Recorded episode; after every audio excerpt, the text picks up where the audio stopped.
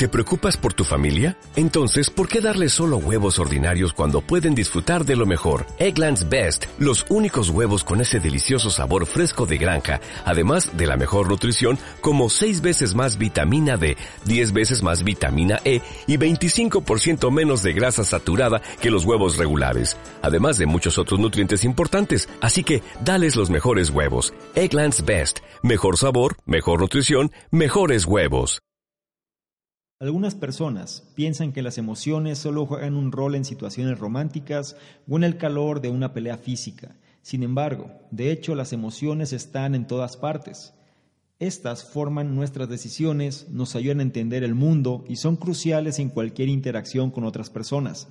La manera de manejar eficazmente las emociones para crear resultados positivos y evitar situaciones que puedan dañarnos es por medio de la inteligencia emocional ya que ésta hace posible crear una interacción balanceada entre el cerebro emocional y el cerebro racional. Si tú quieres saber cómo adquirir y expandir esta inteligencia para desarrollarte mejor como individuo y mejorar tus relaciones sociales, te invito a que te quedes y analices lo que traigo a continuación. Hola, ¿qué tal? ¿Cómo estás? Soy Salvador Mingo y te doy la bienvenida a este espacio que hemos denominado el conocimiento experto, el podcast que hemos creado especialmente para personas como tú personas interesadas en su formación, desarrollo y crecimiento personal. Nos enfocamos en generar los análisis de los mejores libros que pueden ayudarte a este propósito, donde hablamos de diversos temas como emprendimiento, inteligencia social, inteligencia emocional, ventas, desarrollo personal, negocios, comunicación, filosofía de la riqueza, marketing, entre otros. Y no solo eso, sino además hemos incorporado cápsulas de información donde en pocos minutos hacemos la reflexión sobre un tema de interés te aseguro que incorporando esto a tu vida, tu contexto personal y financiero cambiará. Soy Salvador Mingo y listo, vamos a empezar. ¿Qué tal? Muy buenos días, buenas tardes, buenas noches, independientemente de la hora en la que estés analizando esta información. Es un placer para mí que pases parte de tu tiempo en tu propia formación, en que seas una mejor versión de lo que fuiste el día anterior. Y vamos a retomar la segunda parte del libro La inteligencia emocional de Daniel Goleman.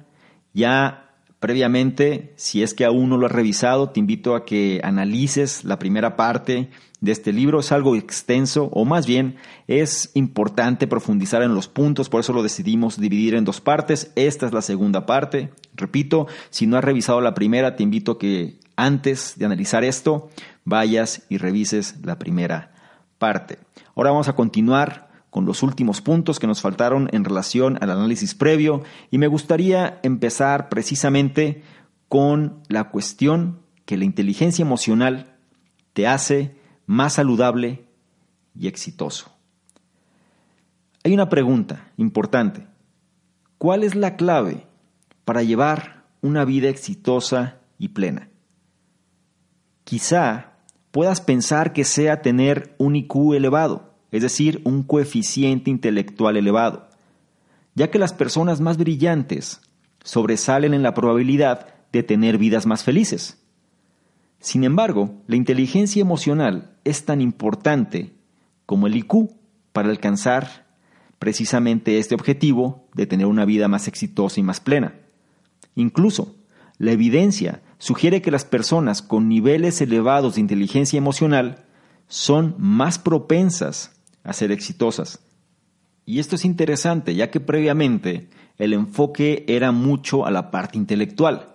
De hecho, las universidades y otros colegios y escuelas, incluso desde educación elemental, su objetivo principal era medir la cuestión del coeficiente intelectual y las oportunidades mm, o las mejores oportunidades se dan precisamente a las personas que sobresalían más en este tipo de inteligencia. Pero las cosas han cambiado. Y ahora los estudios muestran que estudiantes con niveles altos de empatía tienen significativamente mejores registros que aquellos que son menos empáticos con un IQ comparable. Los estudiantes que pueden controlar sus impulsos también suelen ser más exitosos que sus pares, es decir, que sus compañeros los cuales no son tan buenos controlando sus impulsos. De hecho, hay un estudio muy famoso llevado a cabo por la Universidad de Stanford llamado el reto del malvavisco. y este probó la habilidad de un grupo de niños de cuatro años de resistir precisamente comerse un malvavisco. Años después, se mostró que aquellos que habían sido capaces de controlar sus impulsos a la edad de cuatro años comprobaron ser mejores académicamente, así como socialmente, en su juventud temprana. Es más, incluso este éxito continuó en la edad adulta.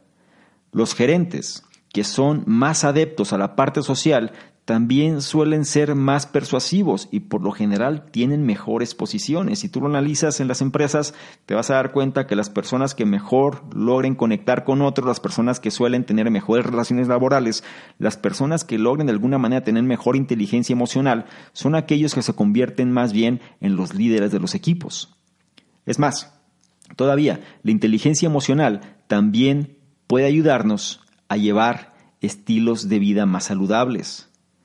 Esto se puede observar muy fácilmente al momento de analizar el estrés. La cuestión es que cuando estamos en medio de periodos de estrés, nuestros corazones son puestos bajo una inmensa tensión debido a que nuestra presión sanguínea está incrementada y esto nos deja en un riesgo de un paro cardíaco. Y la gente puede preguntar cómo es posible que esto suceda.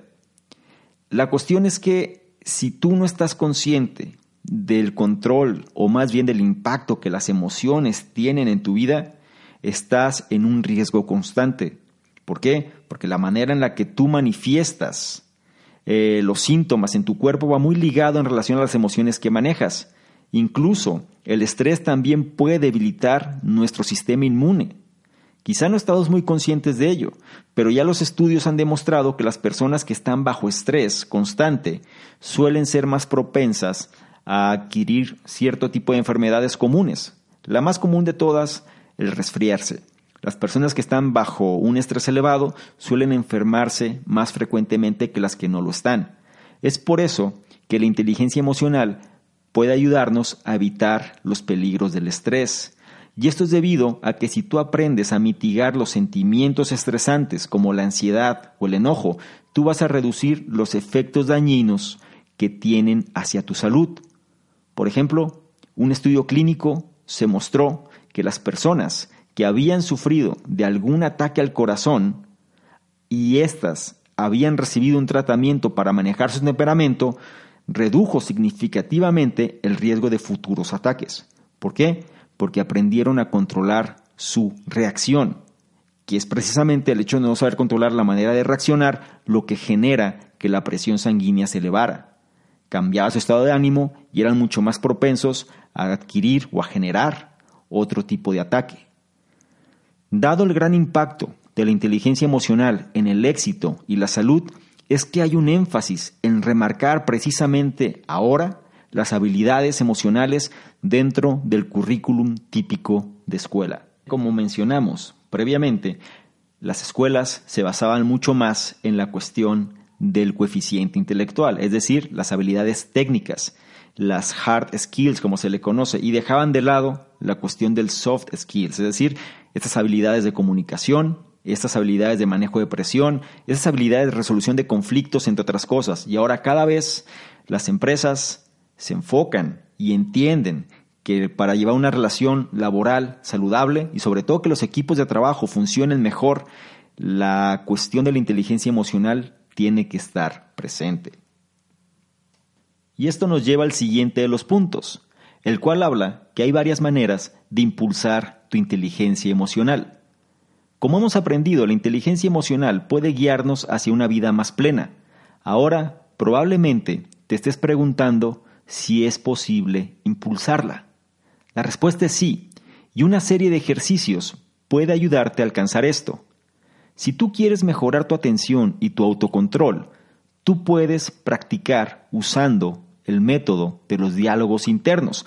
Esto te va a asistir precisamente en identificar y nombrar tus emociones. Cada vez más se dice que las personas que tienen diálogos internos suelen tener mejores resultados. Y una parte fundamental de esto radica en precisamente entender cómo es que se sienten y qué es las posibles soluciones que pueden encontrar en relación a esa forma de pensar o de sentirse. Y es ahí donde la inteligencia emocional entra al lugar. Digamos que tú tienes un amigo, una amiga, la cual tiene un problema marital y se los cuenta a todos menos a ti. Si eso sucede, posiblemente te sientas molesto o te sientas molesta. Pero el diálogo interno puede ayudarte a resolver este conflicto. Deberías preguntarte, lo primero, ¿por qué me siento mal? ¿Por qué me siento lastimado, lastimada? ¿Por qué mi amigo les cuenta a otros sobre sus problemas y no acude a mí? Ahora, sabiendo o habiendo identificado este sentimiento y la causa, ahora tú puedes mitigar su poder. Te puedes sentir excluido o puedes decir, me siento excluido, me siento apartado. Sin embargo, es posible que esta persona, que mi amigo o mi amiga, no haya querido molestarme debido a que sabe que estoy en un periodo de mucho trabajo y estrés. De esta manera, tú te sentirás menos molesto, menos molesta. Trata de trasladar esto a cualquier situación de tu vida. Trata de decirlo con tus palabras o qué es lo que puede pasar. La cuestión es que cuando nosotros tenemos un diálogo interno, es cuando podemos mitigar precisamente el poder de ese sentimiento negativo. Ahora, si quieres mejorar tu empatía, tú puedes tratar de espejear. Este contexto de espejear es cuando tú de alguna manera replicas, ¿no? O estás imitando. Eso se refiere a espejear. En este caso, cuando tú logras espejear el lenguaje corporal de otra persona, para generar empatía me refiero. Esto es útil ya que el lenguaje corporal no únicamente expresa emociones, sino que también las evoca, es decir, también las genera, tanto para bien como para mal. ¿eh? Entonces, por ejemplo, por medio de espejear la postura tensa de otra persona, vas a inducir tensión hacia tu persona también. Si una persona está agresiva y tú espejeas también su agresividad o la postura que la persona tiene hacia tu persona, te vas a contagiar también de esa misma agresividad. Ahora, si tú quieres mejorar tu habilidad para automotivarte y pensar más positivamente, entonces sigue este consejo. La cuestión es que la manera en la que explicas tus éxitos y fracasos tiene un impacto en tu habilidad para motivarte a ti mismo, a ti misma. Y esto lo voy a repetir. La manera en la que explicas tus éxitos y fracasos tiene un impacto en tu habilidad para motivarte a ti mismo, a ti misma.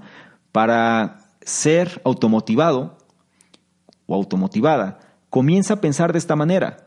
Las personas que pueden convencerse a sí mismas que los fracasos están ligados a algo que ellos pueden cambiar, no se rinden tan fácilmente. Estas personas continúan intentando ya que saben o creen que un resultado exitoso depende de sus propias acciones, es decir, están en control y es su responsabilidad. En contraste, aquellos quienes atribuyen un revés a alguna deficiencia personal permanente son más propensos a rendirse rápidamente, ya que ellos están convencidos que no hay mucho que estos puedan hacer sobre su propio éxito de cualquier manera. Por lo que si tú quieres ser exitoso realmente, trata de evitar este proceso de pensamiento. En otras palabras, el pensamiento de víctima, el pensamiento de que no puedes hacer nada, el pensamiento de que las cosas están en tu contra, el pensamiento de que así naciste y no tienes otra oportunidad de hacer algo diferente, el pensamiento de que las circunstancias te han obligado a hacer las cosas, es decir, cosas que tú consideras que están fuera de tu control. La clave aquí radica en utilizar todo ese tipo de inteligencia a tu favor. Utiliza toda esta información para que logres adaptar, incorporar, mejorar precisamente ese estado mental para quitar, en caso de que aplique contigo, ese pensamiento de víctima y entiendas que la responsabilidad y el control está de tu lado. Y es algo que va a aplicar no nada más a un aspecto de tu vida, sino a una gran cantidad de ellos, como vamos a ver precisamente en el siguiente punto. Tú puedes utilizar la inteligencia emocional en todo tipo de aspectos, desde la oficina hasta tu vida amorosa. En estos momentos ya es probable que conozcas un poco más sobre la inteligencia emocional y también sobre su importancia, pero quizá también te estés preguntando cómo puedo usar este conocimiento de forma práctica. Aquí hay un consejo que puede ayudarte a usar tu inteligencia emocional en tu vida diaria. Y es un consejo que lo divido en tres partes. La primera parte de este consejo es, tú puedes evitar malos entendidos en una relación si tomas en cuenta las diferentes maneras en las que los hombres y las mujeres lidian con sus emociones.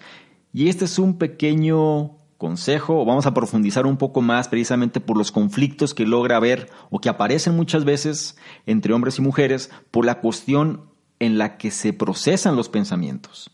Típicamente, las mujeres, hablando en un contexto general, y quiero que seas ecléctico en todo este tipo de pensamiento, claro, y sobre todo estamos hablando de un aspecto tradicional típico.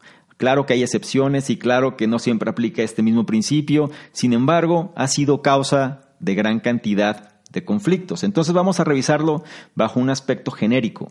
La cuestión es que típicamente las mujeres suelen ser más propensas a hablar sobre sus sentimientos y conectar por medio de pláticas más profundas, más íntimas, mientras que a los hombres se les enseña a minimizar las emociones que los hagan parecer vulnerables, es decir, el hombre tiene que, tiene que tener, perdón, una postura de fortaleza, tiene que ser eh, poco sensible, tiene que ser fuerte, ¿no? Mientras que la mujer es la parte sentimental, en un aspecto típico tradicional. Entonces, digamos, si la mujer en una relación tiene un problema o se está quejando por una situación en particular, la reacción del hombre muy probablemente sería ofrecer un consejo al instante. ¿Por qué? Porque es su manera práctica de resolver un problema. Sin embargo, la manera de procesar la información no es igual en un hombre y una mujer. ¿Por qué? Porque esto pudiera ser erróneo.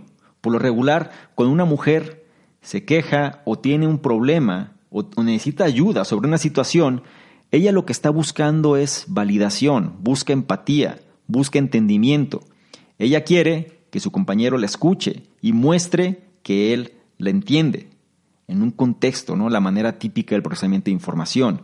Por lo que una solución inmediata el hombre da una solución inmediata, pudiera ser malinterpretada como un rechazo hacia su angustia en lugar de un intento de ayuda. Entonces, lo que se tiene que hacer, un consejo para evitar ese tipo de malos entendidos es precisamente escucharla con atención. Dime qué es lo que ocurre, dime por qué te sientes así, qué es lo que está pasando, esto, qué tipo de reacciones está generando, por qué esto es un problema. Hay que entender y hay que colocarse también en un nivel de empatía. Esto es inteligencia emocional. No nada más es, ah, haz esto, ah, sucede esto, procede con esto, porque es una manera de, o se puede malinterpretar, ¿no? Como no me estás poniendo atención, realmente no te importa lo que estoy diciendo y como no te importa lo que estoy diciendo, realmente puede ser que no sea importante para ti. Así puede ser, así se puede interpretar. Entonces es importante entender la manera en la que se puede generar precisamente esta empatía. Ahora, Tú podrías también usar este consejo. Si tú estás muy molesto durante una disputa, trata de tomar un descanso para calmarte.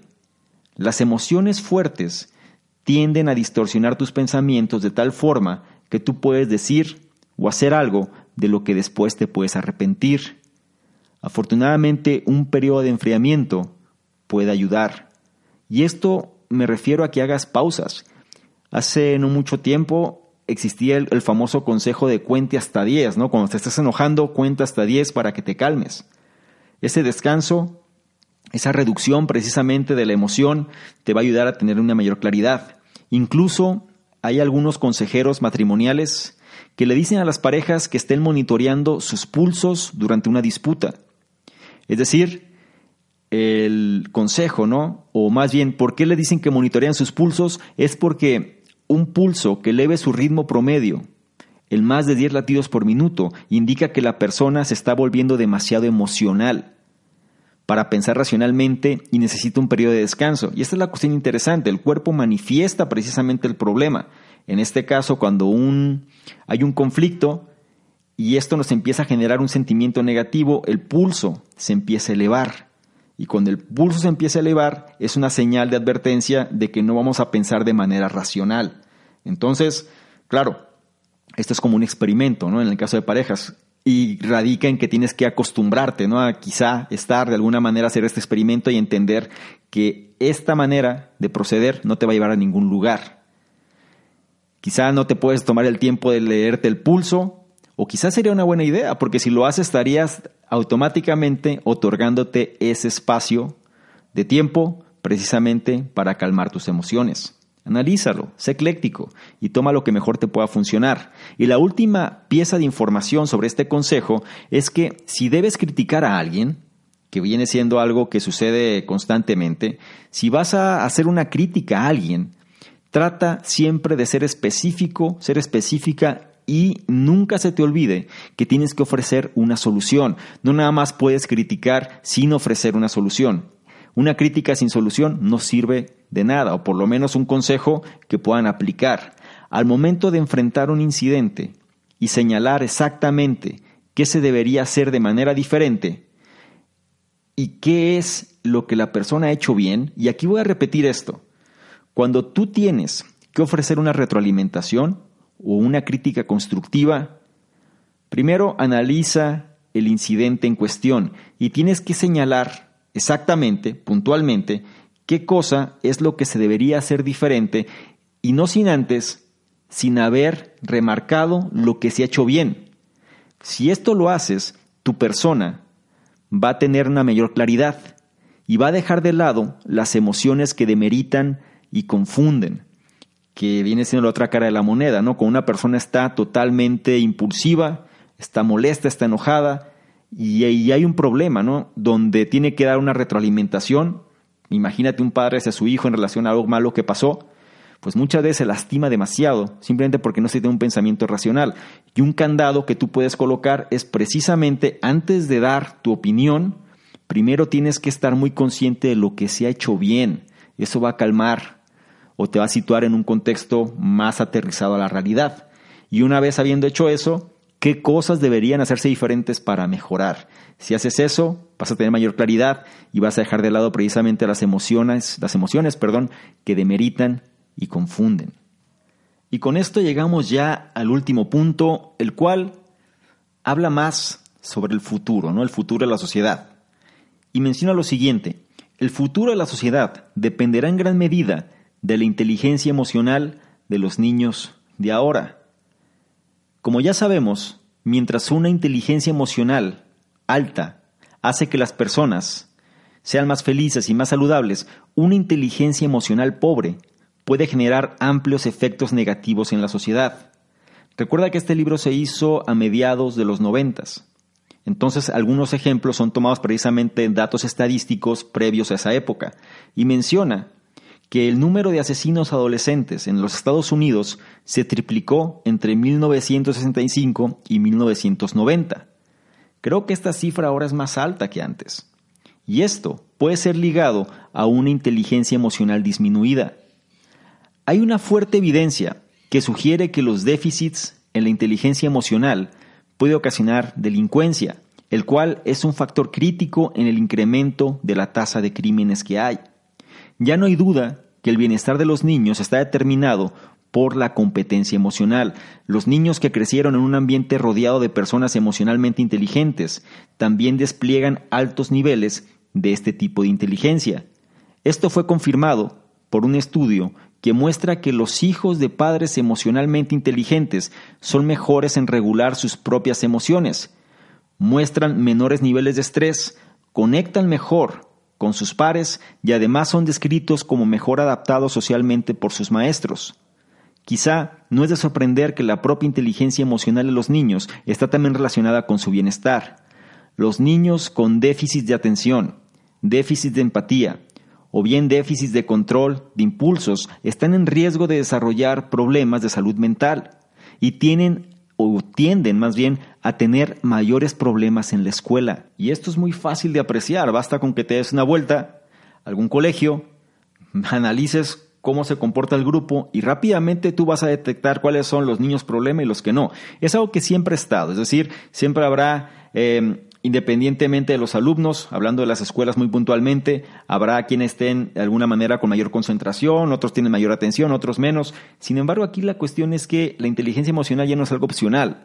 Antes quizá era algo que se veía como deseado, ¿no? Es decir, es algo deseado, pero no es imprescindible. Ahora los roles están cambiando cada vez más, ya que todas estas evidencias muestran que la inteligencia emocional de los niños es el centro del futuro de nuestras comunidades y es algo que es una realidad, que lo estamos viendo también hoy en día. Quiero que te lleves esto, es decir, recuerda que los niños de ahora realmente son los padres, son los gerentes y son los políticos del mañana. En poco tiempo, muchos tendrán un gran impacto en nuestra sociedad y esto podría ayudar enormemente a cualquier comunidad, siempre y cuando las personas a cargo sean empáticas, sean buenas en resolver conflictos y no solamente estén propensos a actuar ciegamente por impulsos, como suele suceder en parte en nuestra sociedad hoy en día. Hay líderes que son buenos y hay líderes que no. Hay personas que generan una influencia positiva y hay personas que no. La cuestión es que la esencia, las bases, las raíces, los fundamentos que se dan a las generaciones más jóvenes son aquellas o van a ser las que van a predominar en las edades de la toma de decisión. Más vale estar conscientes de esto. Independientemente de la edad que tengas, el tiempo nos alcanza y al final habrá personas, no siempre tú vas a tener el control y va a llegar un momento donde vas a depender también de generaciones más jóvenes. Y cuando esto se dé, más vale que las generaciones más jóvenes tengan también la facultad de tomar buenas decisiones. Y con esto llegamos al final de este análisis y no me gustaría concluir sin mencionarte lo siguiente. Nuestras emociones son importantes, ya que sirven como una fuente indispensable de orientación y nos empujan a tomar acción. Sin embargo, también éstas pueden hacernos actuar de manera irracional. Es por esto que necesitamos inteligencia emocional. La inteligencia emocional es un conjunto de habilidades que te permiten a ti reconocer y manejar emociones, tanto tus propios sentimientos como los de otras personas. La inteligencia emocional es quizá el factor más importante en ayudarnos a nosotros a vivir vidas plenas. Comparado con el IQ, la inteligencia emocional predice mejor el éxito académico, el rendimiento laboral y el éxito en la vida. Y a diferencia del IQ, me refiero al coeficiente intelectual, la diferencia entre, estos dos es que nosotros podemos incrementar nuestra inteligencia emocional a lo largo de nuestra vida. Si me permites darte un consejo, en este caso dos consejos, te diría lo siguiente.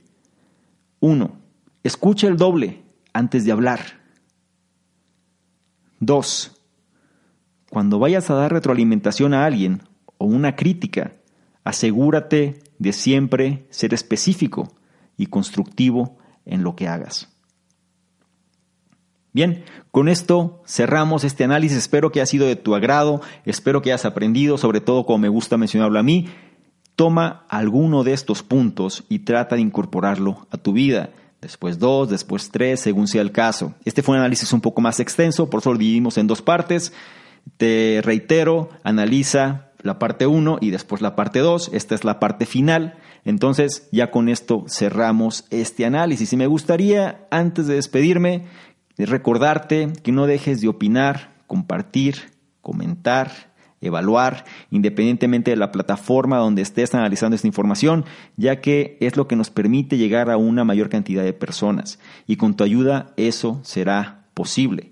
También no dejes de revisar los enlaces que pongo en la descripción de este contenido para que no dejes de sumarte a las diferentes eh, plataformas ¿no? o diferentes opciones que tenemos ahí, nuestras diferentes listas, las cuales es la manera que llevamos una comunicación más directa y sobre todo es la manera en la que yo te puedo proveer también de mayores contenidos que no vas a encontrar en otras plataformas, digámoslo así.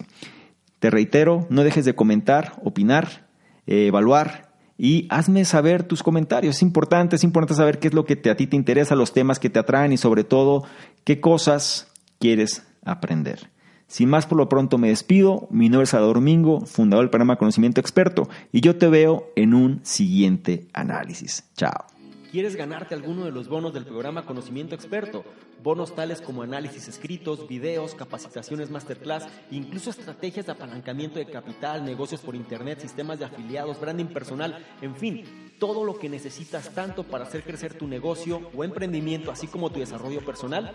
Si es así, esto es lo que requiero que hagas. Número uno, regístrate al podcast, ya sea que estés en iTunes, iBox o cualquier otro. Y número dos, deja un comentario que nos ayude a mejorar y aporte valor a la comunidad.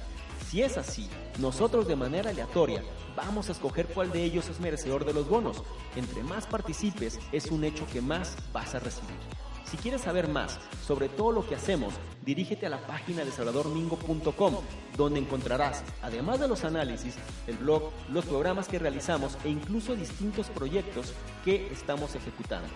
Todo esto para apoyarte tanto en tu formación personal, así como en el desarrollo de tu emprendimiento o negocio.